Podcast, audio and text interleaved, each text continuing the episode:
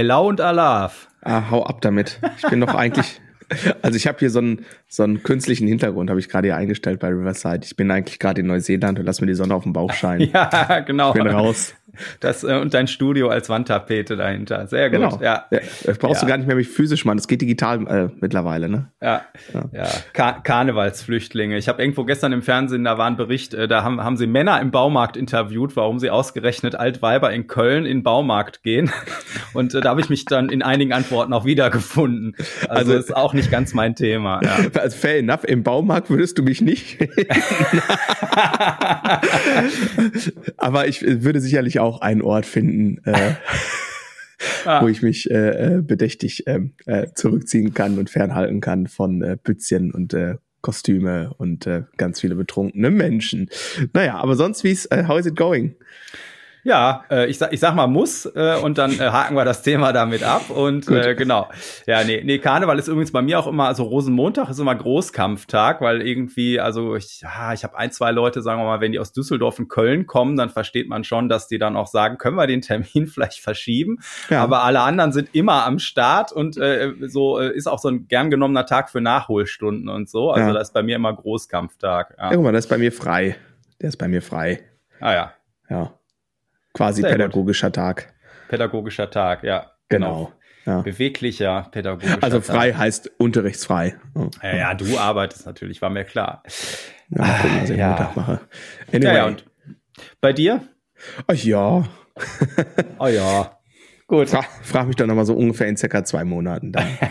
äh, Sehr dann- gut. Dann, Ah, du, kenn- du, du kennst das doch, ne? Man hat so dieses eine dicke Projekt und dann denkt man, aber boah, wenn das Projekt zu Ende Ja. ist, dann, ne? Ja, genau. Ich bin gerade wieder in dieser Phase, wo ich, wo ich mir vorgaukle, wenn das Projekt zu Ende ist, dann. Ähm, und dann gucken wir mal, wie es weiter ist. Aber sonst eigentlich alles.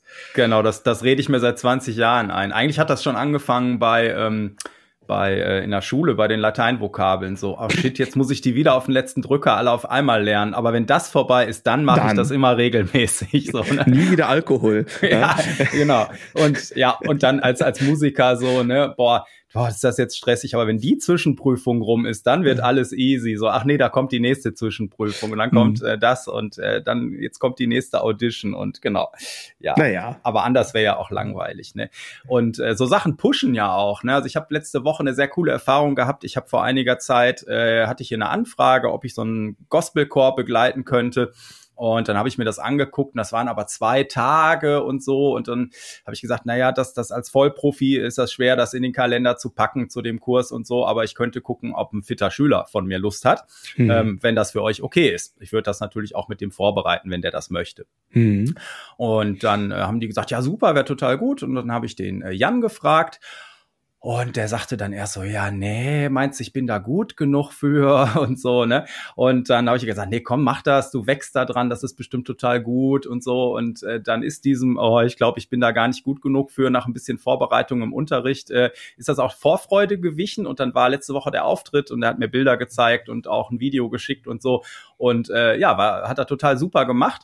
Und äh, sein äh, Win of the Day war dann, dass äh, der Drummer, der auch relativ umtriebig ist, und ich glaube, der Pianist war ähm, Musikstudent und der Chorleiter dann dementsprechend ja natürlich auch Profi. Auf jeden Fall ist der Drummer nachher gekommen, hat gesagt, ey, lass mal äh, hier Telefonnummern tauschen. Äh, so, vielleicht äh, kann ich dich ja öfter mal äh, fragen und so, ne? Also das Cool. äh, so leitet dann eins immer zum anderen und ähm, auf jeden Fall freue ich mich dann auch mal, wenn so Sachen funktionieren, genau wie wenn man Schüler, Schülerinnen in Bands vermittelt oder so äh, oder da den letzten Schubser geben kann, äh, so mach das endlich. So, es gibt nicht den perfekten Zeitpunkt.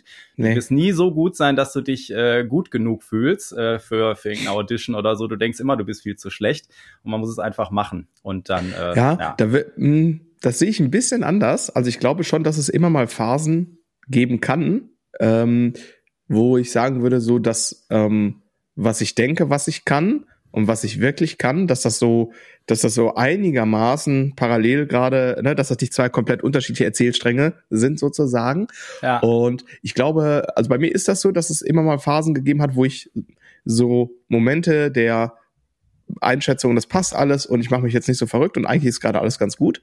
Ähm, das, das gibt's schon auch, aber das ist natürlich, äh, das ist, das ist, das sind eher die kürzeren Phasen, weil natürlich der Anspruch, äh, der wächst ja auch mit den Fähigkeiten. Ne? ja, also, ja, ja. je besser du wirst, desto mehr weißt du halt auch, was du alles noch nicht kannst. Ja. ja also ähm, deswegen, aber ich finde, also phasenweise gibt's das schon mal, aber äh, in der Mehrheit äh, pflichte ich dir natürlich da schon bei. Aber ja, ja und gerade wenn ich das vorsortiere, dass ich sage, hier, ich habe da eine äh, Anfrage von einer Band, die suchen einen Bassisten, haben gesagt, du ja. hast doch so viele Schüler, Schülerinnen und äh, ich äh, guck dann mal so durchs Portfolio ja. und sag, hier ist das perfekte Match, so dann äh, äh, das heißt, wenn ich das meine, dann heißt das ja immer noch lange nicht, dass der Schüler, die Schülerin auch meint, er wäre das perfekte Match, ja, sondern ja, die finden sich dann ja im Normalfall viel zu schlecht, ja, klar, um, um dann nach der ersten Bandprobe zu sagen, oh, das war, ich musste denen ihre Songs erklären, so, ne? Habe ich ähm, dir nicht auch dieses lustige Reel geschickt? Ja, da, da war irgendwas, aber die Woche war so chaotisch. Okay. Ich habe, äh, das, das ist, glaube ich, noch im, äh, hängt noch in der Pipeline. Ah. Ja, guck mal an, das, das ist ganz witzig, ganz witzig. Ja. Äh, auch ganz witzig, also wo wir gerade ganz witzig sind, ich war ja letzte Woche in, also letztes Wochenende in England so ein bisschen auf Tour und so. Ja.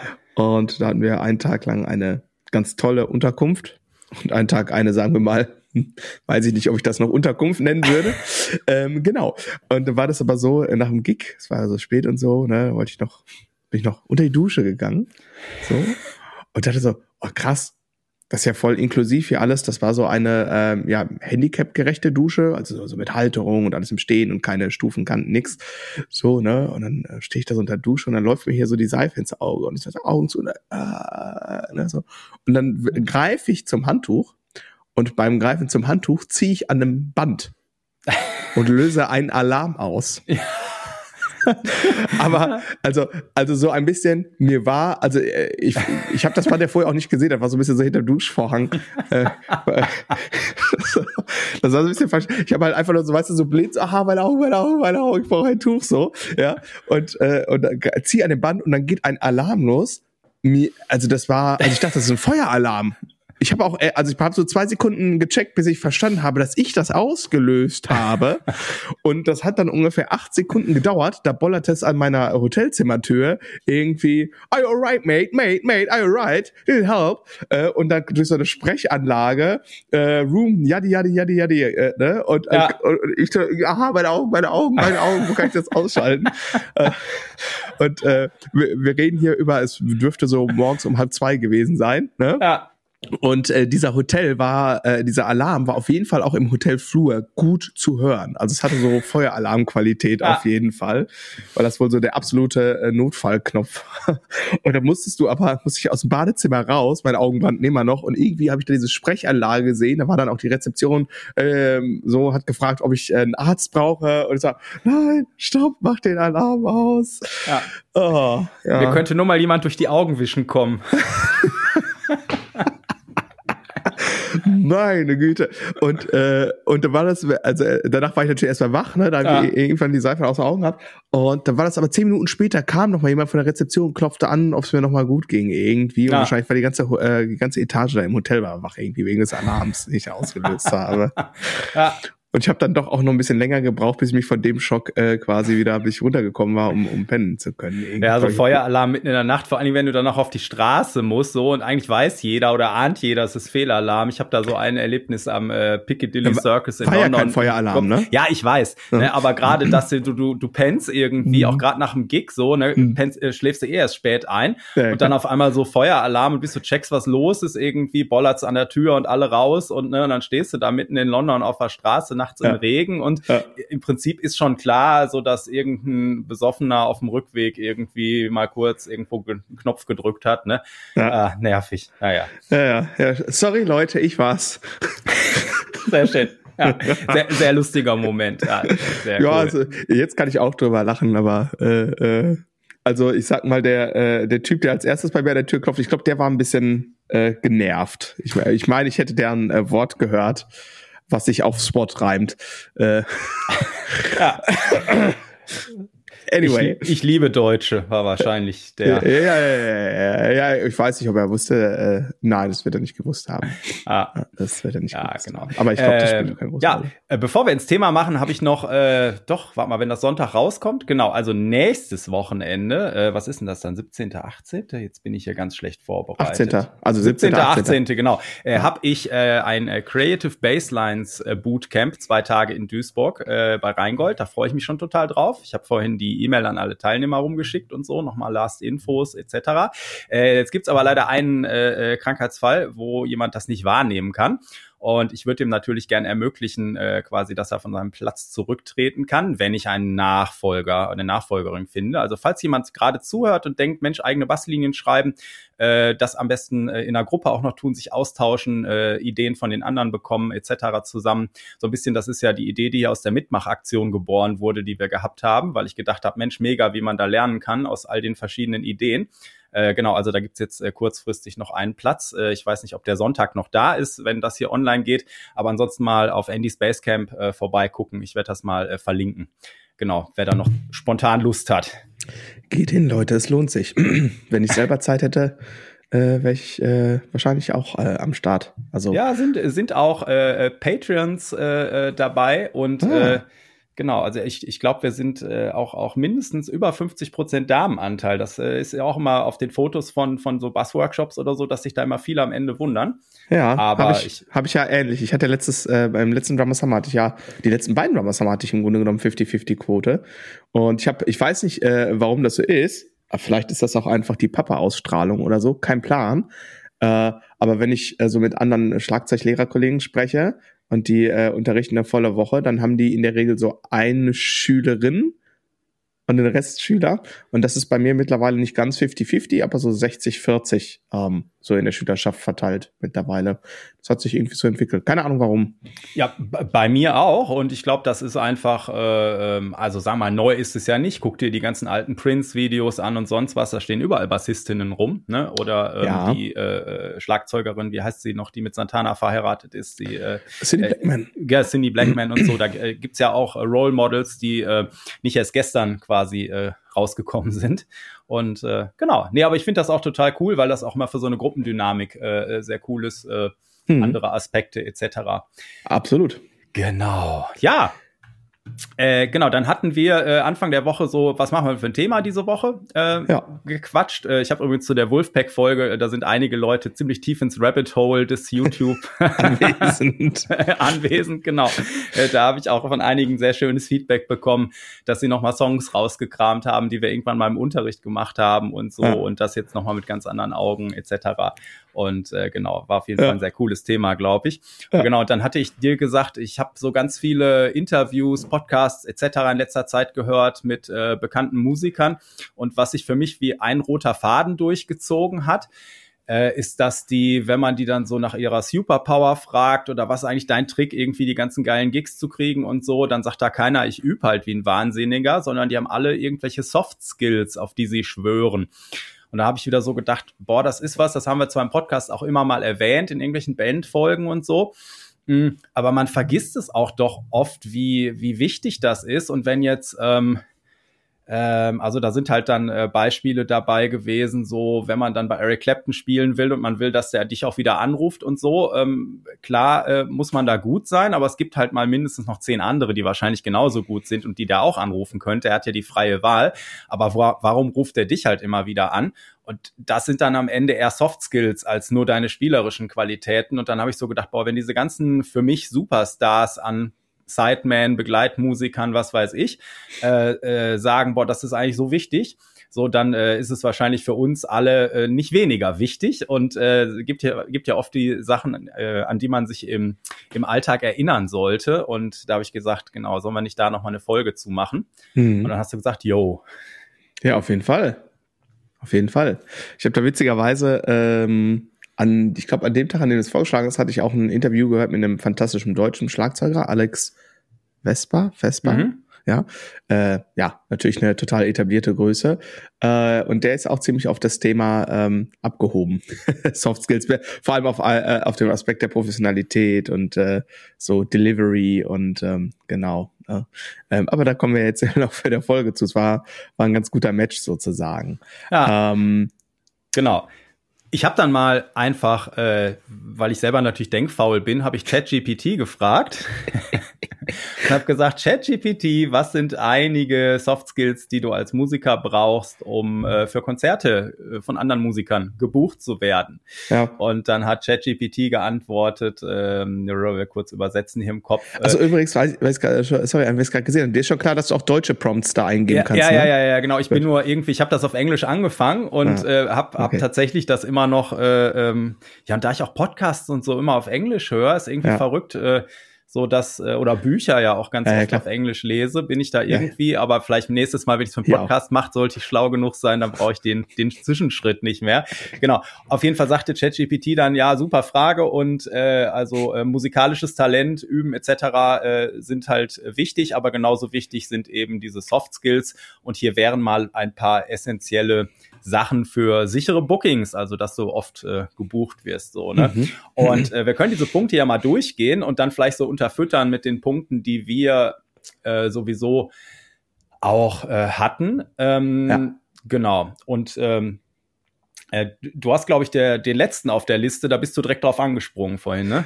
Ja, weil äh, ich habe hier gerade noch mal, ähm, ich also ich habe das eher die Namen, die ich hier quasi äh, gleich rausposaunen möchte, um mal äh, ein paar vielleicht für ein paar äh, WTF-Momente hier zu sorgen ähm, im Podcast. Äh, danach habe ich das gelesen, was du äh, hier ähm, reingepackt hast noch, und dachte mhm. ja okay, wenn das mal nicht der Punkt äh, äh, Resilienz ist, äh, aber eben auch Professionalism, äh, mhm dann ja. Äh, ja, dann will ich quasi Egon heißen irgendwie. Ich habe da ähm, ja, ich habe da mal drei Namen aufgeschrieben aus der Drummer-Szene, ähm, wo es ein bisschen ähm, ja belastbares Material gibt, um um das mal darzustellen, was das eigentlich auch bedeuten kann. Genau. Ja, also be bevor du damit loslegst, also Resilienz wird dann hier beschrieben, äh, dass die ähm, Musikindustrie sehr ähm, ja, herausfordernd ist und äh, ich sag mal, Pleiten, Pech und Pannen auch dazugehören oder auch mal abgelehnt zu werden und eben äh, nicht so schöne Erlebnisse. Und dass man aber äh, aus diesen Enttäuschungen jetzt irgendwie kein schlechtes Mindset oder schlechte Laune äh, dem, dem gesamten Business gegenüber ähm, entwickeln sollte, sondern äh, dass man für Langzeiterfolg sich halt eine positive Grundhaltung ähm, erhalten muss, auch wenn es äh, irgendwann mal an einzelnen Punkten richtig äh, bescheiden läuft für einen selbst, so, ne? Mhm. Absolut, absolut. Wobei ich das dann wahrscheinlich eher auf die, äh, ja, ich sag mal, persönlich-mentale Ebene ähm, beziehen würde. Also so quasi, wenn, wenn es darum geht, jetzt ähm, Engagements sozusagen zu bekommen und auch mal Ablehnung zu erfahren, äh, wie man dann mit sich selbst da umgeht. Ich, ich meinte Resilienz eher in Kombination, dass wenn du äh, quasi äh, on Tour bist, ja. ähm, dass das auch super, super wichtig ist. Ähm, genau, weil es da halt, äh, ja, das ist schon challenging. Also ja, ja, äh, ja, auf jeden Fall total. ne? Und auch äh, in der, in der, wir haben ja auch äh, in der Folge zum Beispiel oder äh, nachdem wir die Folge mit Wolf hatten, drüber gesprochen, wie erfrischend das war, jemanden, der noch mal eine Generation vor uns ist, der nicht nur rumheult, früher war alles besser, sondern der halt immer noch positiv drauf ist. Da gibt's natürlich viele Facetten, wie man das sehen kann. Ne? So, jetzt bin ich aber gespannt hier auf deine drei Namen und Ach so, das machen wir, fangen wir damit direkt an. Ja, komm, fangen wir ah, einfach, wir rollen das Feld dachte, von hinten auf. Äh, äh, ich dachte jetzt so, ähm, ich habe mal so, bin mal in mich gegangen und gedacht, so jetzt die letzten 20 Jahre, ja, was sind denn so die Drummer jetzt gewesen, die wirklich alles gespielt haben? Und ich meine wirklich alles, ja. Das sind im Wesentlichen drei Namen. Ähm, ich bin mal gespannt, welche du davon kennen wirst. Kenny Aronoff, ja, der ist der, der, der am wenigsten sagt, glaube ich. Okay, Brian Fraser Moore? Ja. Okay, und Josh Fries? Ja. Okay, obviously. Gut. Äh, Kenny Aronoff ist im Grunde genommen genauso wie Josh Fries ähm, erstmal richtig durchgestartet als Session-Typ, also wirklich alles, alle Sessions gespielt, also ein äh, ähm, Resümee, das ist länger als der Feed von Facebook, äh, ähnlich wie bei Josh Fries das auch äh, der Fall ist. Äh, und bei Kenny ist das stark in der Session-Welt äh, geblieben. Und bei Josh hat sich das dann irgendwann total auch in die, äh, also auch ins ganz große äh, äh, ins größtmögliche Touring-Business sozusagen entwickelt. Und beim Brian Fraser Moore war es eigentlich äh, vor allem äh, das große Touring-Business. Und wenn ich sage groß, dann äh, mal so ein äh, Brian Fraser Moore ähm, spielt seit 20 Jahren eigentlich nichts, was kleiner ist als Madonna, äh, Janet Jackson, Justin Timberlake und jetzt gerade Pink. Ne? Also das sind das sind so die Größenordnungen. Ich glaube, er hält immer noch den äh, Rekord für die am meisten gespielten Super Bowl äh, Halftime Shows eben okay. als äh, äh, Sideman. Ne? Ähm, so das ist so das äh, äh, Level, über das wir da ähm, reden. Und mhm. äh, ähm, Josh Reese ist sicherlich hier ähm, seit ungefähr einem Jahr im Podcast immer wieder mal ein Name, der fällt. Ähm, den äh, ich schon im Studium äh, wurde ich damit quasi konfrontiert. Da war der, war der Jan, hatte, weiß nicht, ob der unzufrieden war mit uns oder so. Aber irgendwann kam der mal so rein. Wir hatten so Open Class, da wird so alles möglich äh, gemacht. Da wird gar nicht so sehr musikalisch gequatscht, sondern eher so Soft Skills und so ein Gedöns. Und dann kam der rein mit seiner, ja, aber Bootleg-mäßigen DVD. Ähm, mit einem Live-Konzert von Sting, wo eben Josh gespielt hat, äh, und hat die Play gedrückt und hatte mal bevor Play gedrückt hat gesagt, so, Jungs, das ist die Messlatte gucken und gut aufpassen und hat Play gedrückt und dann haben wir 45 Minuten von diesem Konzert geguckt. Äh, und ähm, das war meine erste Begegnung mit diesem Typen. Und dann äh, Chris, checkst du halt im Studium, äh, äh dann denkst du, krass, der ist überall. Und wenn ich sage überall, äh, das ist, das kannst du gar nicht glauben. Also wirklich nicht. Und ähm, da, Gleiches gilt für äh, Kenny in der, äh, in, im Studiobereich und Brian Fraser Moore hat halt quasi die fettesten Popkicks in den letzten 20 Jahren gespielt. Also größer geht's nicht. Also alles unter äh, 35.000 ist, glaube ich, kein Gig für den irgendwie so. Ne? Und ähm, jetzt hat, sieht man natürlich immer irgendwie auf Social Media vor allem äh, die schönen äh, Shots, wo du dann die Drum siehst und die Audience und alles ist total schick. Und ähm, da gab es auch in der, in der letzten Zeit immer mal wieder ähm, krasse Diskussionen, was so äh, Konzertticketpreise angeht, was meint es, meint es natürlich auch total überzogen. Äh, dann hat sich äh, Corey Taylor von Slipknot hat mal, war irgendwie in einem Podcast-Interview zu Gast und gesagt, dass er eigentlich nicht wirklich reich ist, sondern eher Mittelschicht ist. Und in Deutschland gab es ja diesen Running Gag, also Mittelschicht, also so normale Mittelschicht oder eher so Friedrich Merz. Äh, ne? äh, ja. Gehobene Mittelschicht, äh, genau. Ähm, und ähm, Ey, das war eigentlich ein guter Gag, oder? Also das ja. ist vor allem, das ist hängen geblieben. Anyway, äh, und dann hat er das aber mal so erklärt, ja, okay, wir leben hier irgendwie in einem, äh, in einem Haus mit äh, äh, viereinhalb äh, Zimmern.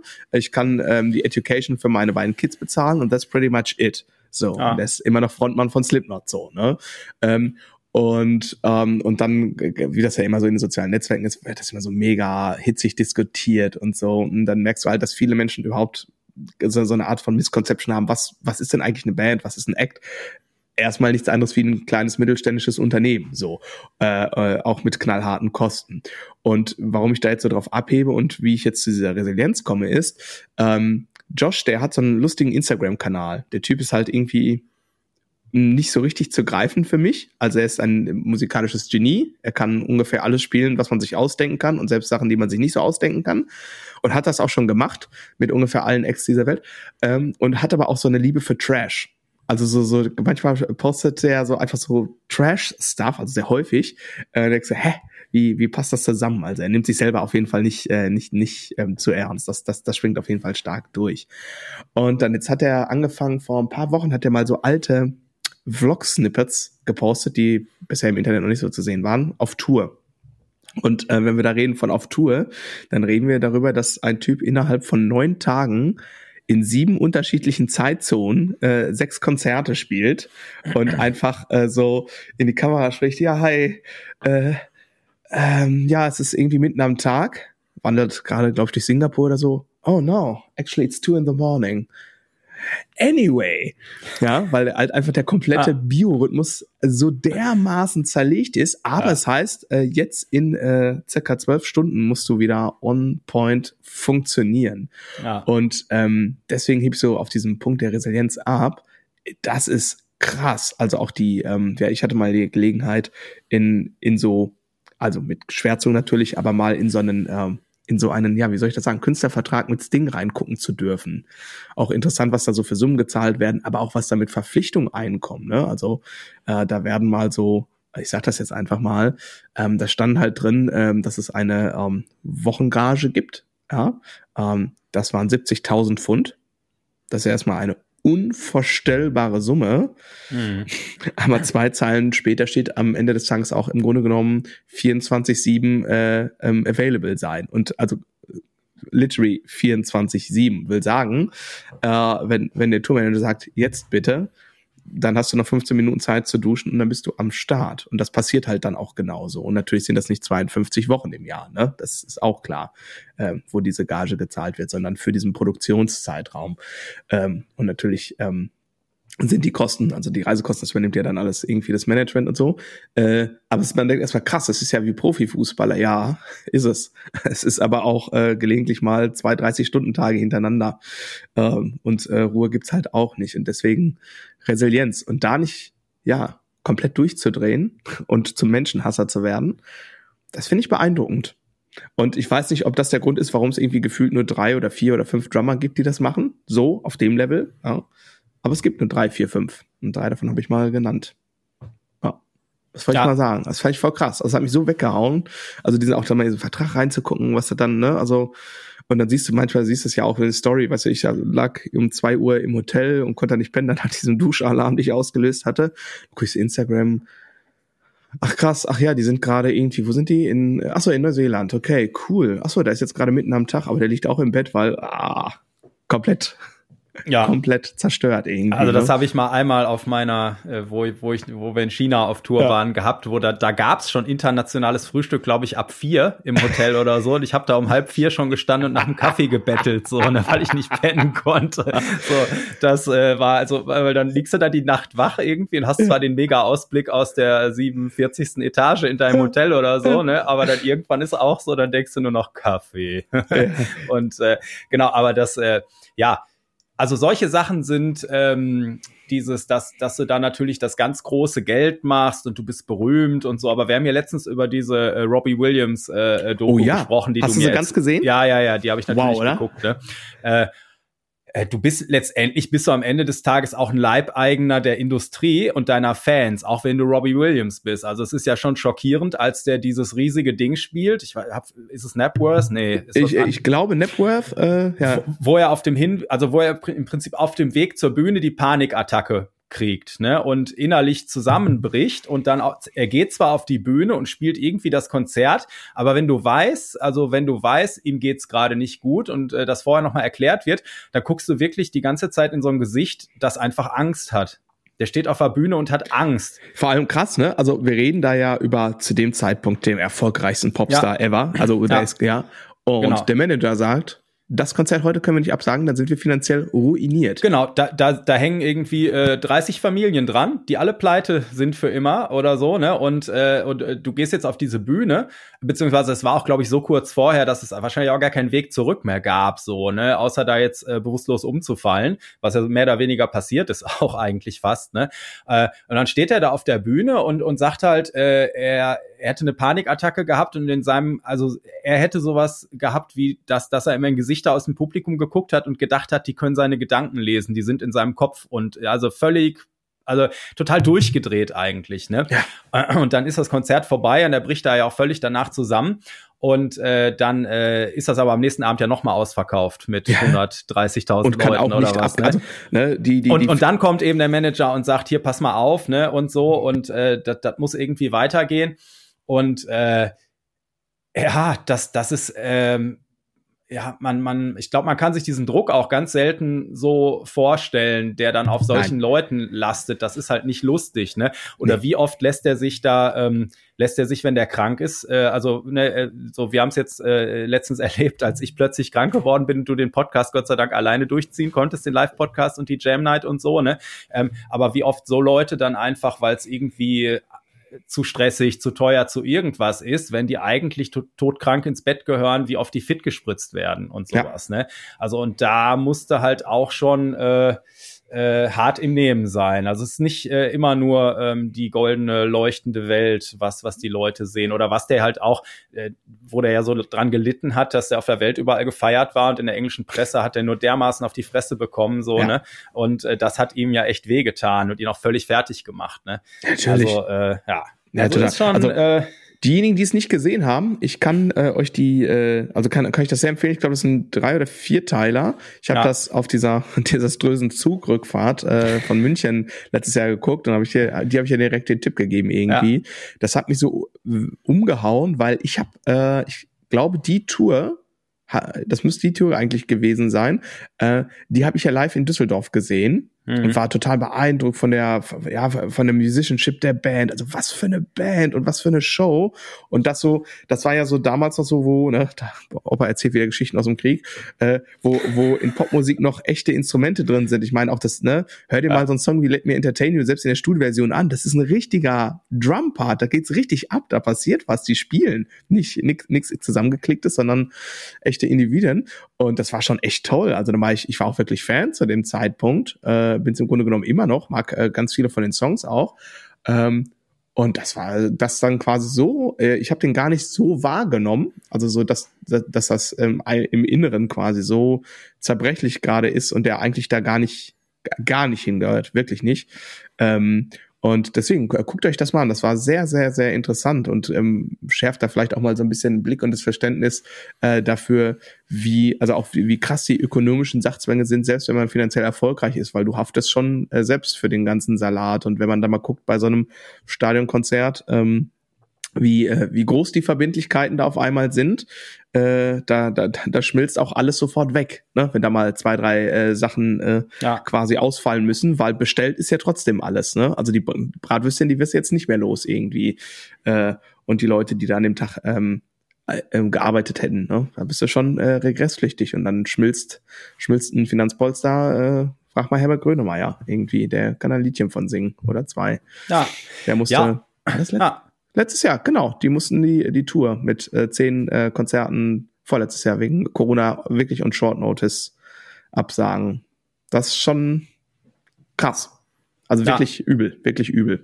Anyway, aber das mal zum Thema Resilienz. Sorry, jetzt mal du, bitte. Ja, nee, äh, total, äh, total wichtig. Und äh, da kommt man jetzt äh, zu einem anderen Thema eventuell, ähm, also beziehungsweise mehrere Punkte, die ChatGPT da aufgelistet hat. Eine wäre Empathie ähm, oder auch äh, Adapti Ap Adaptability, äh, Anpassungsfähigkeit, keine Ahnung.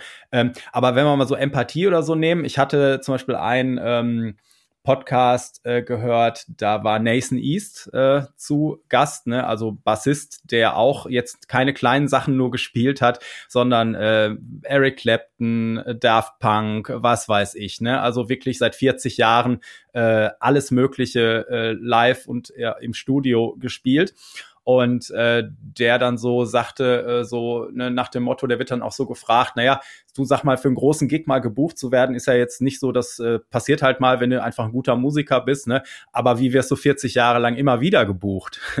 und, äh, und dann sagt er halt, ja, das, das klänge jetzt wahrscheinlich ein bisschen irgendwie äh, komisch oder so, aber er wird einfach versuchen, wenn er in einen Raum kommt mit anderen Musikern, den Raum mit äh, Liebe zu füllen und das auch mit jeder Note zu tun.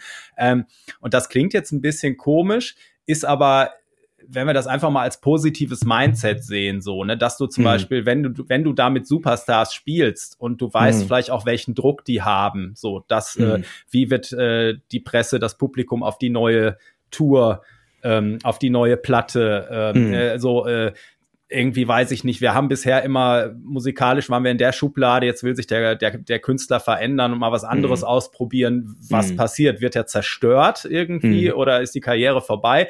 Und da mhm. einfach, ich sag mal, bei uns ist das jetzt drei Ebenen kleiner.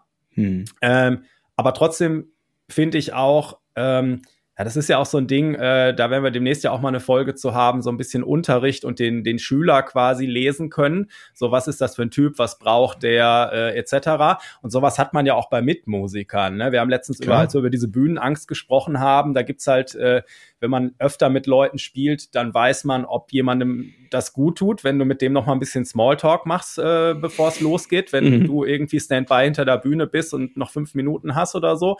Ne? Mhm. Ne? Oder ob du weißt, äh, den lasse ich jetzt in Ruhe, der steht da jetzt fünf Minuten mit zu Augen und macht Fingerübungen, um irgendwie mhm. in den richtigen Headspace zu kommen. Mhm. Aber generell äh, diese, ja, also eine positive Grundhaltung. Und wenn wir nochmal diese Resilienz von gerade nehmen, Nathan East erzählte in dem Interview auch, dass einer der ersten richtig fetten Jobs, wo er eine Audition für gespielt hat, boah, was waren das, die Crusaders oder so, ich weiß es gar nicht mehr. Ähm, auf jeden Fall meint er, dass das wäre ganz am Anfang der Karriere gewesen und er hat sich nichts mehr gewünscht, als diesen Gig zu kriegen und das war sein großes Ziel und mhm. dann äh, haben sie ihn nicht genommen. So, und der hätte dann natürlich irgendwie ein verbitterter äh, äh, Typ werden können, aber mhm. ist äh, im Gegenteil, also das merkt man auch in diesem Interview, äh, so dieses echte Interesse auch an den anderen und sowas. Ne? Mhm. Ne? Und also einfach dieses positiv sein, nicht, sich nicht zurücksetzen lassen ja. und äh, so ähm, ja. so äh, wischiwaschi, wie das vielleicht klingt, irgendwie so den Raum und die Noten mit Liebe füllen, finde ich ja. eigentlich ein ganz schönes äh, Ding. Ja. Total. Und da habe ich äh, ein, ich sage jetzt mal fachfremdes Beispiel, äh, so nach dem Motto ähm, ne, positiv bleiben, never give up, äh, und ein natürlich nicht äh, äh, fachfremdes. Also mein fachfremdes Beispiel wäre natürlich äh, sehr bekannt J.K. Rowling mit, ich glaube acht Ablehnungen von Harry ja. Potter. Ah, ja, ja. Ähm, und ich glaube, acht Verlage äh, weinen sich äh, seit dem Erscheinen des ersten Bandes immer noch täglich nachts äh, äh, äh, ins Kissen. Und ähm, für mich ähm, auf vielen Ebenen eine riesige Inspiration, aber vor allem auch unter dem Thema Never, Never, Never Gonna Give Up ist natürlich Dave Grohl. Irgendwie nach dem Ende von Nirvana äh, so ähm, und äh, Verlust und, und da ähm, aufzustehen, wieder bei Null anzufangen, Kassette zurückzuspulen äh, und dann irgendwann der Typ zu werden, der jetzt ist. Ähm, und das Buch beschreibt das auf eine sehr humorvolle, manchmal auch auf eine sehr tragische Art und Weise. Ganz toll, kann ich sehr empfehlen. Ist auf jeden Fall eine sehr unterhaltsame. Welches Buch? Äh, The Storyteller. The Storyteller, ja, ja, genau. Ja, da ähm, kann ich sehr empfehlen. Sehr inspirierend dem hätte ich jetzt zum Beispiel auch völlig Unrecht getan. Haben wir damals in der, äh, in der Foo Fighters Folge, glaube ich, auch drüber gesprochen, dass ich gedacht habe in meinem jugendlichen Leichtsinn, okay, der war der Typ von Nirvana, hat da sich die nächste Band gesucht und dann äh, sind die direkt hier mit dem Learjet los, ein bisschen auf Tour gegangen, haben das süße Leben genossen. Und nee. als ich dann diese, äh, diese äh, Doku gesehen habe über dieses Vanlife und so ja. und gesehen habe, ach du Scheiße, die haben auch wieder in so einem Schrottauto angefangen und auf der Bühne gepennt, mehr oder weniger. Ja.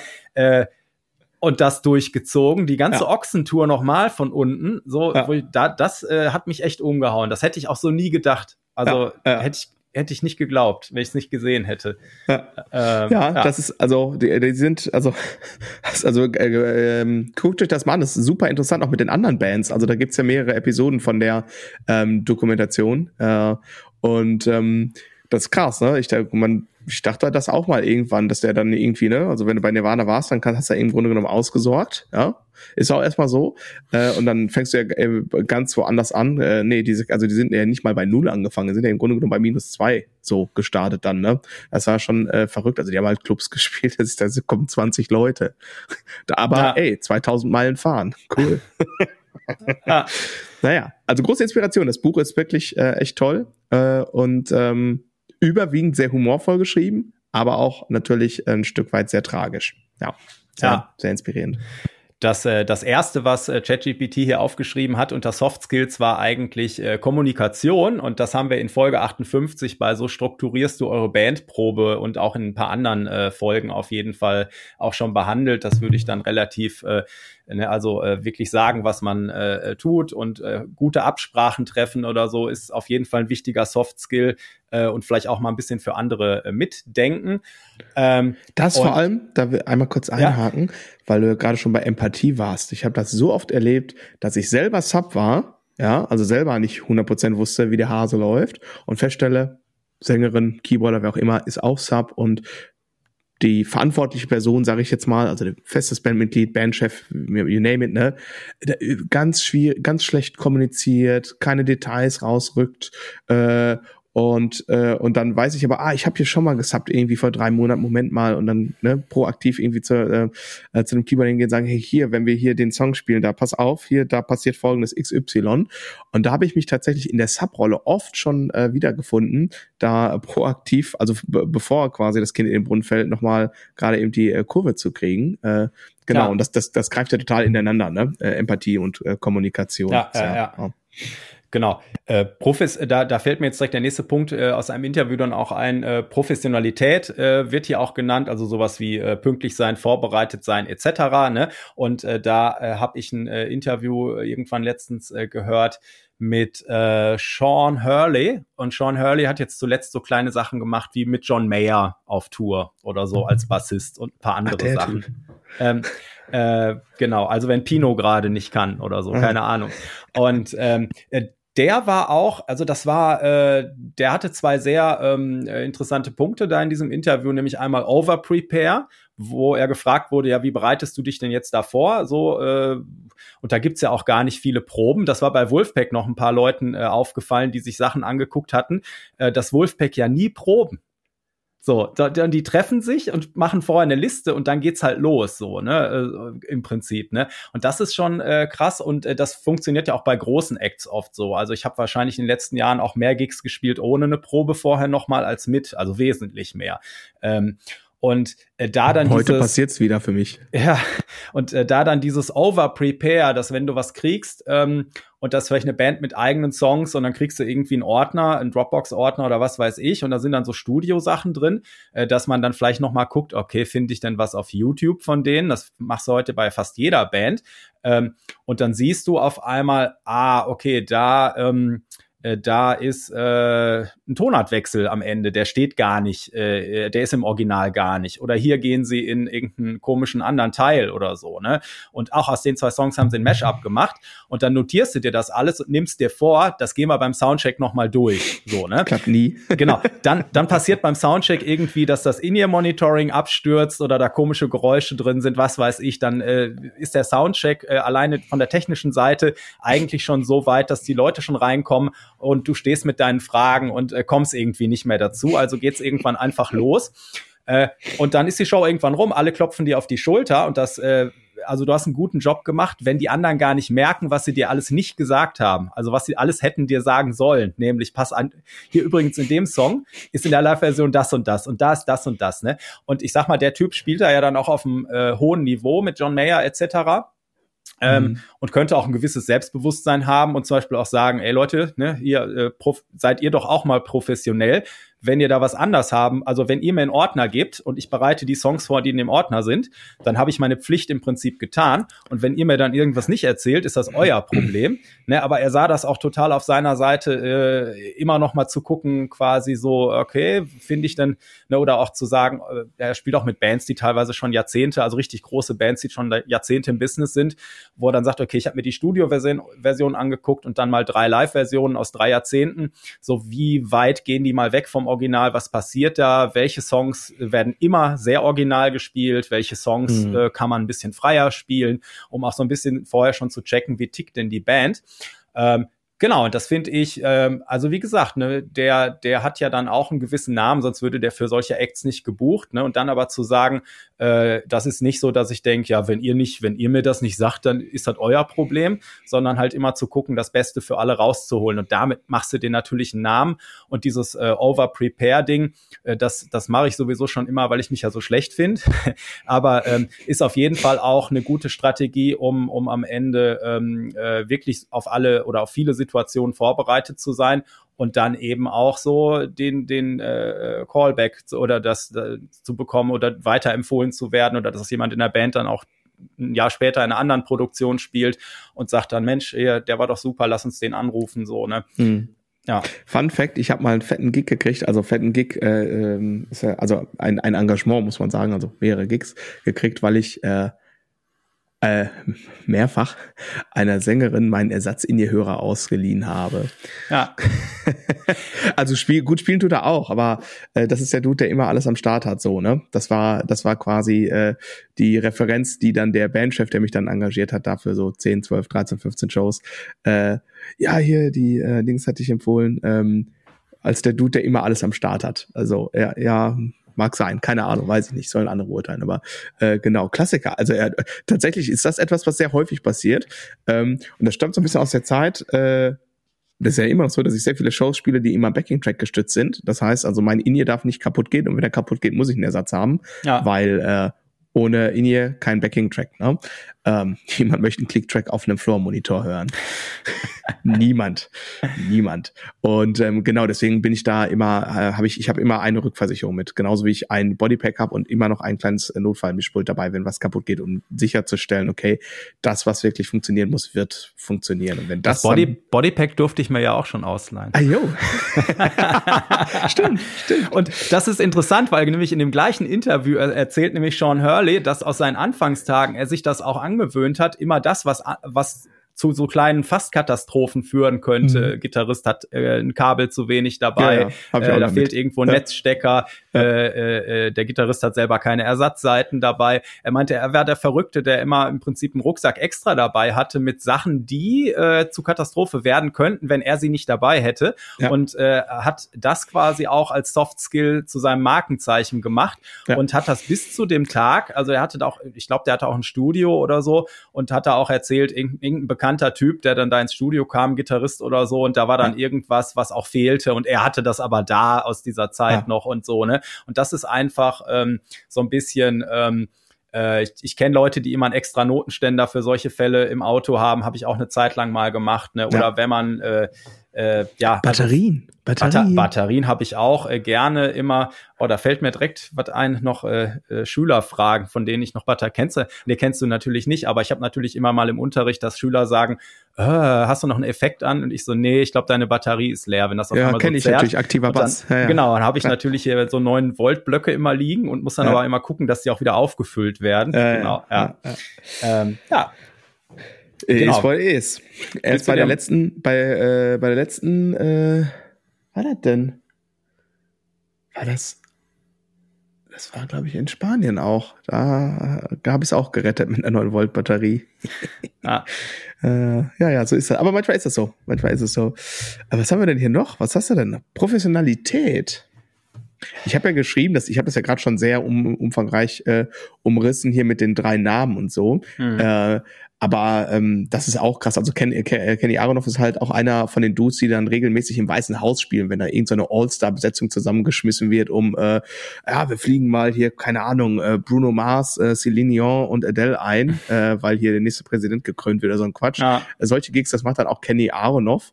Äh, und das ist so einer von den Typen, der schreibt halt auch immer alles auf. Also so, das ist so ein, so ein krasser Blattspieler einfach. Äh, mhm. Genau. Und ähm, dann sitzt er irgendwo in irgendeinem Privatjet äh, und äh, fängt dann an, da Noten zu schreiben und zwei Stunden später wird das Aufgeschriebene dann da geboten. Fehlerfrei natürlich. Ne?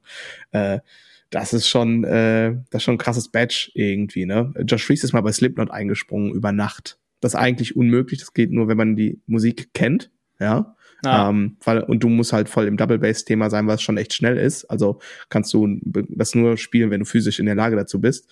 Ähm, genau, das hat er äh, gemacht. Mal so. Vom Blatt auch. Ne? Also so, so zwei Songs, die kannte er nicht, die hat er dann auch nochmal eben aufgeschrieben. Irre. Geht. Also, es ist, also da wird, da wird, aber da reden wir jetzt natürlich wirklich über die absolute Decke der Professionalität. Aber Professionalität ist ja auch schon pünktlich da sein, ne? Ja. Äh, da fängt's an. Ähm, und ich meine jetzt nicht den Schlag auf der Eins, sondern ich meine pünktlich am Treffpunkt sein, ne? Ähm, ja. Sowas. Ja. Genau, und natürlich äh, spielt da auch schon wieder dein Können als Musiker äh, ziemlich stark mit rein, ne? aber Soft Skills heißt ja auch ganz viel, was, was daneben ist. Also zum Beispiel was äh, äh, so Victor Wooten haben wir mit seinen beiden äh, äh, Büchern, äh, die er geschrieben hat, äh, hier oh, ja. auch schon äh, immer mal erwähnt. Und die sind ja jetzt, da sind ja keine Musikübungen drin oder so, mhm. die sind ja sehr metaphorisch und, und äh, mehr wie eine Geschichte geschrieben. Und äh, ähm, Victor fragt dann in Interviews oder bei so Clinics oder so dann auch immer gerne mal so, was für Leute Musik bedeutet, ne? Und mhm. stößt das dann natürlich auch mal so ein bisschen, wie ist das in einem Film, was macht das so, ne?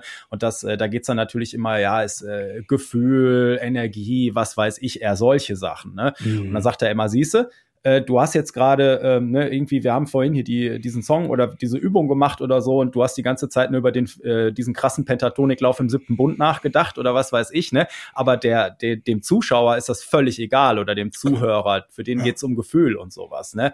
Und äh, das eben äh, am Ende des Tages äh, nicht zu vergessen äh, auf mehreren Ebenen. Also sowohl wenn du jetzt für jemanden spielst, als Sideman zum Beispiel oder im Studio mhm. arbeitest, ne?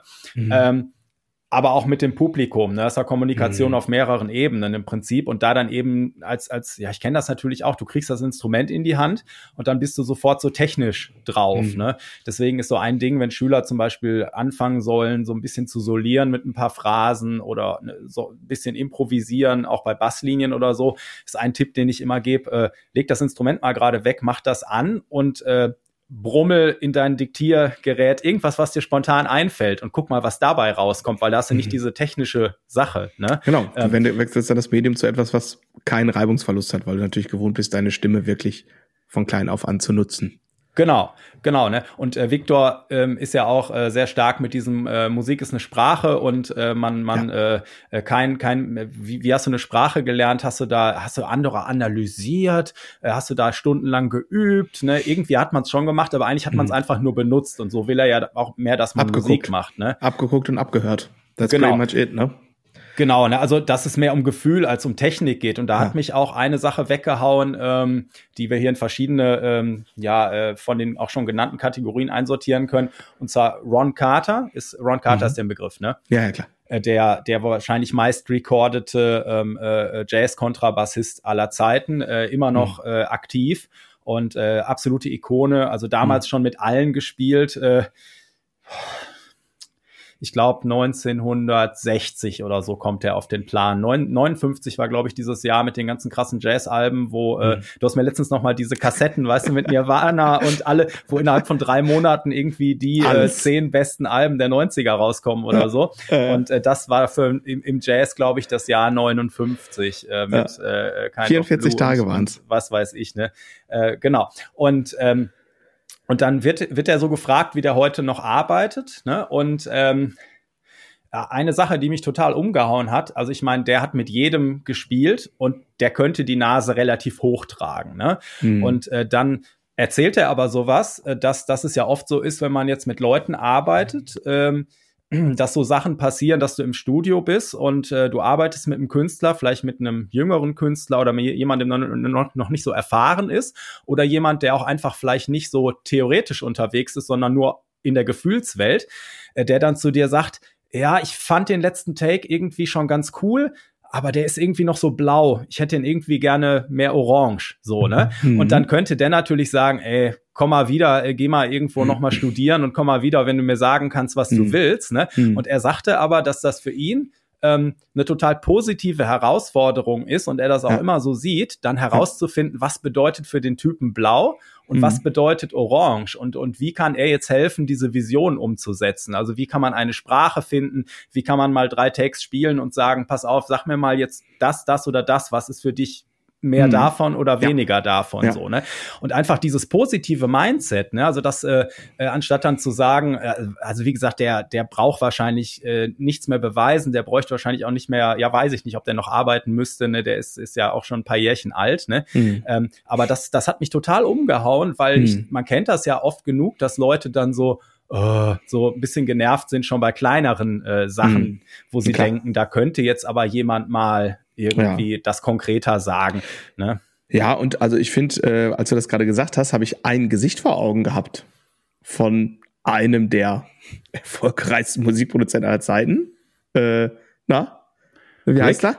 Rick? Rick? Genau, der ja. gute alte Rick, äh, der ja total bekannt dafür ist, eben nicht so musiktheoretisch am Start zu sein, so null irgendwie, ja. der nämlich genau in Farben, in Emotionen äh, macht äh, äh und ähm, äh, dass das jetzt nicht von Erfolg geprägt sei, das äh, ich mal würde ich mal zur, äh, äh, zur Diskussion stellen wollen. Also auf die Diskussion lasse ich mich sehr sehr sehr gerne ein. Das ist ein Typ, der total total irre Sachen ähm, ja, äh, wie soll man sagen, hervorgebracht hat, irgendwie in Kombination mit den Künstlern, mit denen er ähm, gearbeitet hat und noch arbeitet.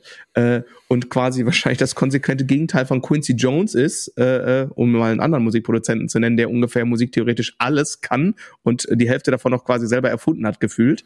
Äh, habe ich ne? dir diese, habe ich dir die Doku empfohlen auf Netflix? Ja, ja. Ja, Boah, Boah, ja, Leute, ja. guckt euch die Doku über Quincy aber, Jones an. Mega. ist doch super interessant, ne? Also Quincy Jones kann quasi alles, ja, und er also erfunden, wirklich ja. alles und äh, ne und Teil, Teil davon hat er quasi selber erfunden und äh, ich sag jetzt mal der also das andere wirkliche Heavyweight Rick Rubin ist quasi auf dem komplett anderen Bereich der Skala, was das angeht, ne? Ah. Äh, und ähm, beide beide äh, Produzenten haben uns irgendwie die tollsten Momente, die man sich vorstellen äh, kann, beschert mit, mit, mit dem, was sie in die Welt gebracht haben. Ne? Ja. Das ist irre. Wo, wobei mir gestern, ich weiß gar nicht, ich habe irgendwas gesucht und gegoogelt und da wurde mir ein Interview mit Quincy Jones angezeigt und ähm, äh, da war äh, als allererstes auch so ein Zitat, wo er sinngemäß sagt, äh, wenn ich die Wahl habe zwischen einem äh, Typen, äh, der spielt wie ein junger Gott und aber die Nase zu hoch trägt und für schlechte Stimmung sorgt im Raum und äh, dem, der es okay spielt und aber wir eine super Zeit mit dem haben, dann nehme ich immer äh, Nummer zwei. So, ne? Ja, also auch da geht's am Ende des Tages äh, um Gefühl, ne? wie Viktor auch sagt, äh, Ja. dass, dass es gar nicht um die, die Technik ist Mittel zum Zweck, ne? Ja. Und egal wie gut du da bist, wenn du äh, dann, äh, also wenn man mit dir einfach keine gute Zeit haben kann, dann Ja. hilft dir das auch nicht so viel, jedenfalls immer nur einmal. So, beim nächsten Mal ist es dann jemand anders. Stichwort äh, gut hängen äh, sein. Und das ist ja dann auch nochmal eine Frage, tauchst du irgendwie auf einer Session im Studio auf und bist mal für vier Stunden da oder ganz anderes Szenario, bist du auf Tour und hängst Tage, Wochen, manchmal Monate aufeinander. Ja. Äh, das ist einfach, äh, also selbst die größten Menschenfreunde kriegen da irgendwann äh, einen Föhn. Das ist, äh, das ist, äh, ist einfach so. Ah. So wie man sich mit seinen Eltern, mit seinen Geschwisterkindern äh, irgendwann äh, ähm, ja auf den Keks geht. Das ist mit äh, Menschen, mit denen man super, äh, äh, ja ich sag mal, auf einer Wellenlänge ist, ist das auch irgendwann so. Und ähm, das ist einfach eine riesen Herausforderung und es ist auch eine ganz andere Nummer. Ganz interessant. Jos Nickel sagt ähm, zum Beispiel, so im Studio kann der auch ganz gut Musik machen, auf die der gar keinen Bock hat, weil das hört er ja nur ein paar Mal und dann oder auch mit Leuten arbeiten, die er anstrengend findet, ist aber kein Problem, weil nach einem halben Tag ist das gegessen, äh, Ja. äh, das Ding. Äh, aber der könnte zum Beispiel nie äh, mit, äh, er hat jetzt keine Namen genannt, aber der könnte zum Beispiel nie äh, äh, in der Berliner Rap-Szene auf Tour gehen. Da wird der, hat Jus gesagt, da würde ich sterben. Also was Felix, Felix Lehrmann äh, zum Beispiel macht, ne? Das äh, sagt der Jus, da bin ich nicht für gemacht, das würde ich nicht überleben. Äh, so. Und das ist ja, äh, das ist ja auch, ähm, das hat ja nichts mit musikalischer äh, Qualität äh, zu tun. Ne? Das ist ja wirklich eine Typenfrage und wie man, ja, wie man einfach umgeht mit Menschen, äh, vor allem dann, wenn es mal Herausforderungen gibt irgendwie, ne? Und ähm, also das ist schon, ist schon äh, ein Riesending. Und das siehst du ja selbst bei Stars. Also ein ganz gutes Beispiel wäre für mich Phil Collins. Ist ja jetzt auch nicht äh, ein kleiner Act, sag ich mal. Und der hat natürlich äh, sich da ein ziemliches Triple-A-Team äh, aufgebaut in der Band mit, naja, Lee Sklar am Bass, äh, Chester Thompson an den Drums. Ähm, und ähm, eben dann aber auch so zwei Kumpels in seine Band eingebaut, die auch gute Musiker sind, aber eben nicht äh, so wie Lee Sklar und Chester Thompson, so na, nach dem Motto so, leg's mir auf den, äh, auf Notenpult und ich spiel's irgendwie mit verdrehten Händen Dings, ne? Äh, sondern eher so, ja, du bist der äh, Muckerkumpel, du kannst gut spielen, ähm, aber bist jetzt nicht der Virtuoso, der quasi jedes Mal bei der Bass und Gitarre auf äh, alle zwei Monate auf der Frontseite sozusagen zu sehen ist. Äh, Im Wesentlichen einer von den äh, Gitarristen, ähm, der Rhythmusgitarrist aus der Phil Collins Band, das ist sein, einfach sein Schulkumpel so. Und der ihm aber immer ein äh, äh, gutes äh, Gefühl äh, gegeben hat, so auf der Bühne, akzeptiert zu sein. Die haben sich auch mal echt, also ne, die haben sich auch zwischendurch mal richtig gehasst und so, aber trotzdem war das immer so eine um, Konstante irgendwie, ne? Äh, und ähm, das gleiche gilt für den äh, Keyboard-Dude in der Phil Collins Band irgendwie auch. Ne? Ganz Robbie. Williams hatte doch da auch äh, ab einem gewissen Jo. Zeitpunkt immer einen Schulkumpel dabei, einfach Ja. nur um jemanden zu haben, wo er wusste, der ist auf meiner Seite. So Ja. alle anderen sind Haifische um mich Ja. rum. Die wollen, das- dass ich funktioniere und so. Und Genau, aber das, das war ja ganz interessant. Er hatte ja lange mit dem Guy Chambers sowas wie eine Freundschaft. Ne? Ja, ja. Also, der, also Guy hat ihn ja quasi, muss man ja, muss man ja Groß sagen, gemacht, ja. geretten. Ja, er hat ihn ja vor allem erstmal gerettet. Also Ja, ja. von der Straße geholt, hat irgendwie gedacht, hm, vielleicht kriegt der Dude was hin, vielleicht ist es cool. Und da hat sich ja so, wie es jetzt in dieser Dokumentation dargestellt ist, ja sowas wie eine Freundschaft entwickelt, trotzdem aber immer auch mit einer gewissen Distanz. So kam es mir zumindest vor. aber, in aber dieser erste gemeinsame Urlaub, wo er Genau. auch noch mit dem Spice Girl da äh, zusammen ist, so, das ist das einzige Mal, wo er wirklich glücklich aussieht erstmal. ja, ne? absolut. Absolut. Also ich meine, das ist natürlich alles, also ich meine, dass er sich da immer äh, in der Doku da äh, in Unterbuchse vor die Kamera setzt, um zu dokumentieren, so ich äh, bin hier ganz nahbar. Zufälligerweise komme ich jeden Tag in Unterhose vor diese Kamera zum Ja, ja. Interview. Geschenk. Aber äh, ähm, äh, aber es ist nochmal, es war, glaube ich, eher so eine, äh, also so wirkte es da in der Dokumentation Ja. eher eine Arbeitsfreundschaft, ja.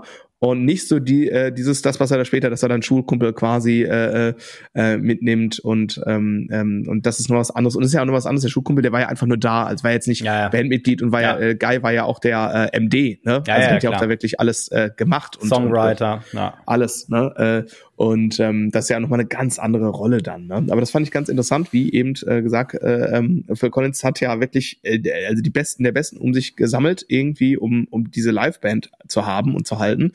Äh, aber eben auch, äh, ja, zwei äh, Klassenkameraden wieder integriert. Genau, weil cool. am Ende wollen wir ja einfach alle eine gute Zeit haben, egal auf mhm. welchem Level. Äh, und, und da ist so dieses, äh, das hat äh, hier, äh, haben die Notizen da auch irgendwo ausgespuckt, dass, so, äh, mhm. dass es gut ist, wenn du dich in andere reinversetzen kannst. Ne? Und ja. das ist auch so eine Superpower, finde ich, dass ähm, ja äh, wenn du, äh, dass du auch wenn es stressig wird beim Soundcheck immer weißt, okay, der Typ da vorne schwitzt gerade auch Blut und Wasser, weil da was nicht funktioniert, den jetzt noch anzumeckern hilft nicht weiter, sondern da irgendwie äh, äh, quasi zu gucken, dass dass man einfach, äh, wo man kann, helfen kann und ansonsten ruhig bleibt, dass man sich in äh, so jeder äh, Musiker hat mit seinen eigenen Dämonen eventuell zu kämpfen, was weiß ich, ne, dass man sich ein bisschen in die anderen reinversetzen kann äh, oder auch schon im, im Kleinen. Ich hatte den, ich habe von, äh, von dem Jan und dem Chor erzählt und meine Erfahrung ist so ein Chor, der das ganze Jahr äh, mit äh, nur Piano probt und dann steht mhm. da auf einmal eine Band an der Seite, hat immer dieses Wir hören uns nicht Gefühl. Oder die sind mhm. eben dann mhm. gar nicht gewohnt, mit Monitor zu spielen und auf einmal der Monitor und die Band. Das heißt, die fühlen sich immer unwohl. So, ne? Mhm. Und ähm, äh, äh, da habe ich es auch schon erlebt, dass dann unschöne Diskussionen äh, äh, entstehen. So, ja, warum habt ihr dann überhaupt eine Band gebucht, wenn ich mich jetzt noch leiser mache hier, ne, wenn der fängt der mhm. Gitarrist an oder so. Und dann auf jeden Fall hatte ich den Jan so gefragt, so, und wie war's? Wart ihr, wart ihr erstmal viel zu laut? Er so, ja, ja, die meinten, die hören sich nicht und so. Ich so, ja, der Klassiker, ne? Und mhm. aber sowas mit auch einer gewissen Erfahrung, Erfahrung ist vielleicht auch noch so ein Skill, den man einfach machen muss, ne? So dass du dann weißt, okay, pass auf, ich stelle die Bassbox schon mal so hin, dass ich möglichst am Chor vorbei ähm, gehe, weil die wollen mich mhm. gar nicht so viel hören, wenn sie es nicht mhm. gewohnt sind und so, ne? Mhm. Ähm, äh, und und äh, selbst wenn ich dann denke, ich kann jetzt nicht mehr leiser und mhm. die ähm, die äh, meinen aber, es müsste noch leiser, dass ich dann keine blöde Diskussion anfange, sondern ich bück mich halt und tu jedes Mal so, als wenn ich mich noch leiser machen würde. Lass natürlich alles so. Und wenn die sich dann eine Viertelstunde später nach zwei Liedern an den Raumsound gewöhnt haben mit ihren Ohren, äh, dann sagen die, boah, super, dass du dich fünfmal leiser gemacht hast, jetzt ist richtig gut. So, und du hast eigentlich gar nichts gemacht. Das ist halt mhm. auch so ein psychologisches Ding. Ne? Da haben wir ja auch mal drüber gesprochen mit Leland Sklar, mit seinem äh, mhm. Producer-Schalthebel, äh, den der auf seinem Bass hat. Ja. Wenn der Sound nicht gefällt. Der gute, der gute alte Nothing Producer. Das ja, genau. genau. ne, dass er dann immer, wenn der Produzent sagt, boah, ich weiß nicht, der Sound, und dann sagt er, ja, warte, ich habe da noch was und verändert ein bisschen die Position, wo er mit den Fingern anschlägt und ja. äh, macht aber schön offensichtlich da was an seinem Schalter. Und dann sagt der Produzent, oh super, so hatte ich mir das vorgestellt. Ne? Ja, und äh, manchmal muss man auch ein bisschen schummeln und wenn es aber dem Gesamtkonstrukt äh, und dem Wohlbefinden der anderen äh, dazu beiträgt, dann ist es auch erlaubt, denke ich. Hm. Und äh, ja, ich, ja also ich, ich habe noch ein Ding, ein Ding für die Drummer oder etwas, was ich mir irgendwie über die Zeit angewöhnt habe, was ganz, ganz bestimmt auch an den, äh, also 100 Prozent an den Engagements liegt, die ich, äh, äh, an den Engagements liegt, die ich bisher so gespielt habe. Ähm, mein Drumset ist ja relativ klein, on purpose. Also ein Hängetom, ein Standtom. Äh, meistens zwei Snares, irgendwie, damit ich unterschiedliche Sounds äh, anbieten kann. Ähm, und ich spiele ähm, on purpose immer einen sehr trockenen Drum Sound live. Äh, einfach, weil es schneller geht beim Soundcheck. Ich habe kein Mensch, kein Mensch, mich äh, inklusive, wenn ich ein anderes Instrument in der Hand hätte und ich stehe da, weil jetzt Soundcheck ist, ich habe keinen Bock, dass der Drummer da acht Minuten auf dem Standturm rumhauen muss äh, und irgendwie nochmal hier geht's ist, ist besser, ja, hm, äh, äh, ja ähm, und ähm, das äh, ist ähm, häufig auch schon gespiegelt worden, als äh, ähm, dass das immer sehr angenehm ist. Und ähm, ich habe mich früh darum bemüht, auch äh, in Sachen Monitoring auch immer eigenwirksam sein zu können, mich damit auszukennen und nicht andere Leute immer damit behelligen zu müssen. Ähm, genau, und komme da immer relativ schnell zu einem guten Ergebnis. Und das ist ja, ich weiß nicht, ob man das klassisch zu einem Softskill sagen äh, würde, aber ich würde schon sagen, so effizient im Soundcheck werden, was gerade für die Drummer ein Thema ist, weil da dauert es halt immer am längsten, weil das ist halt sehr aufwendig mit der Mikrofonierung und so. Ähm, da mal zu überlegen, ob man da was macht, eine Situation schaffen kann, ähm, wo, man einfach wirklich äh, schneller wird in dem, was man tut, ohne anderen Leuten auf den, auf den Keks äh, gehen zu müssen. Weißt du, so, so Klassiker. Ähm, ja, jetzt müssen wir aber noch fürs Indien machen und dann spielt der Kollege irgendwie eine riesen Schießbude mit sechs Toms. Kannst du hier beim zweiten Tom noch, ich brauche noch ein bisschen, noch ein bisschen, ja, noch, ne, so. Und äh, dann nimm doch einfach ein Mikrofon selber mit, pack dir das über die Schulter und dann kannst du ja ein bisschen lauter machen, oh, gut ist. Also da auch mal Kompromissbereitschaft vielleicht ein bisschen haben, bisschen weg vom äh, perfektionistischen In-Ear-Sound. Das ändert sich sowieso über den Gig ein bisschen, weil alle ein bisschen lauter oder ein bisschen weniger laut spielen und so. Ähm, ich glaube, das hilft super. Ähm, Im kleinsten, äh, ähm, beim kleinsten Gig genauso wie beim größten Gig. Ne? Ähm, ja. Genau, und eben äh, auch nicht äh, ungemutet die Gitarre stimmen, wenn irgendjemand gerade eigentlich seinen Soundcheck macht und äh, liebe äh, Schlagzeuger, dann auch wenn ihr als erster dann schon äh, die halbe Stunde Soundcheck gemacht habt und alle anderen haben jetzt noch zwei Minuten, dann am besten nicht noch trotzdem weiter die Toms stimmen, während die anderen dann besser. dran sind. Genau, ja. Ne? Äh, so, äh, dich hatten wir doch gerade eine halbe Stunde, jetzt sind wir dran. Äh, das alleine das, also sich in andere reinversetzen ja. und so. Und manchmal meint man das ja auch gar nicht böse, dann ist man irgendwie noch nicht zufrieden mit seinem Sound oder hat was gerappelt, irgendeine Mikroklemme, meint man würde noch irgendwo, was weiß ich, ne? Aber dann muss man eben kurz überlegen, okay, was ist jetzt wichtiger? Dass ich hier mhm. das finde, der Tontechniker war doch zufrieden, ne? oder dass die anderen auch mal kurz in Ruhe Soundcheck machen dürfen. Äh, ja, also sich einfach auch in andere reinversetzen, so ganz äh, diese, diese, wie man das einem Kind erklären würde, was du nicht willst, was man dir tut. so, ne? ähm, das, äh, genau, also ja, Soft Skills. Und ich finde halt immer wieder, wenn man bei den Großen da genau hinhört, äh, weil auf dem Level spätestens da äh, erwartet jeder, dass du den richtigen Ton zur richtigen Zeit spielst und den am besten ja. auch zur richtigen Zeit wieder abstoppst, damit das alles perfekt groovt so. Ja. Ähm, so, und aber warum äh, wirst du dann halt gebucht und nicht die anderen hm. 25, die das genauso gut machen könnten? So. Ja. Und dann, dann geht's eben darum, einfach ein netter Typ zu sein, äh, hier und da noch eine, eine, eine extra Meile mal zu gehen äh, den Leuten einfach ein gutes Gefühl geben, ne? dass, ja. dass die wissen, okay, da kann ich mich drauf verlassen. Ja.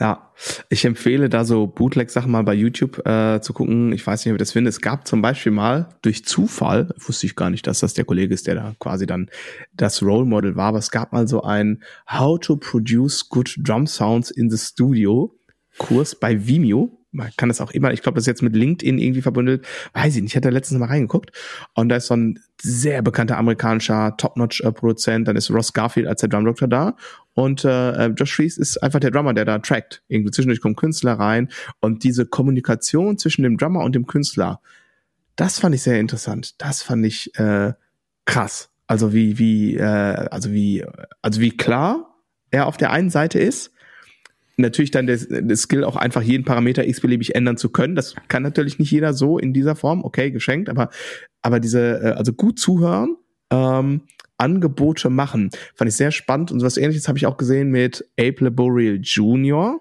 mhm. ähm, ne, seines Zeichens fantastischer Drummer und Sohnemann äh, des eben berühmt-berüchtigten Abe Laboriel. Ja. Senior. genau. Und ähm, sowas habe ich auch schon mal gesehen von und mit Ash Zoan. Ähm, genau. Auch äh, zum Beispiel Adele, äh, kennst du Set Fire to the Rain, kennst du, ne? Den Song. Ja, mhm. da spielt Ash Zone Drums und äh, Adele war bei der Drum Session äh, dabei. Es gibt's ein ganz interessantes Interview. Im, ähm, ich suche das mal raus, das ist super. Ähm, und da gibt's so, fein, so richtige Feinheiten in Drums und äh, die, das war ihr Vorschlag und das hat er dann umgesetzt und es ist ein Überhit geworden irgendwie, ne? Äh, ganz cool, total, totaler Drummer-Song. Genau, man könnte, da könnte man ja auch, also da fallen mir direkt auch so ein paar Typen ein, die schon, wenn eine Sängerin, Sängerin ihnen was sagt, das aus Prinzip nicht machen würden. So, du weißt, was ich meine, so, ne? Und dann einfach die Größe zu haben, zu sagen, ja, interessant, ich probiere das halt einfach mal. Und ja. da sind wir auch, das fällt mir jetzt gerade noch ein, eigentlich der Super-Skill, den die alle in den Interviews immer nennen, sowohl in der normalen Kommunikation als auch in der Musik, ist Zuhören. Zuhören egal in welchem dieser Bereiche, die wir heute genannt haben, das glaube ich, äh, die Superpower, die alles andere zusammenhält am Ende des Tages. Weil wenn du nicht zuhörst, weißt du nicht, was braucht der andere, wie fühlt er sich, wie kann ich den supporten, was braucht der Song, wie, was, wo haben wir ein Problem, was ich mal eben lösen könnte, was weiß ich, wo verursache ich Probleme. Ja, ich weiß nicht mehr 100%, ob das, ob die Quellenangabe richtig ist. Ich habe es auf jeden Fall von Jan Rolfing und der sagte, professioneller Musiker ist vor allem erstmal nichts anderes wie ein professioneller Zuhörer. Ah. Das äh, habe ich, das äh, versuche ich mir immer sehr zu Herzen zu nehmen. Naja.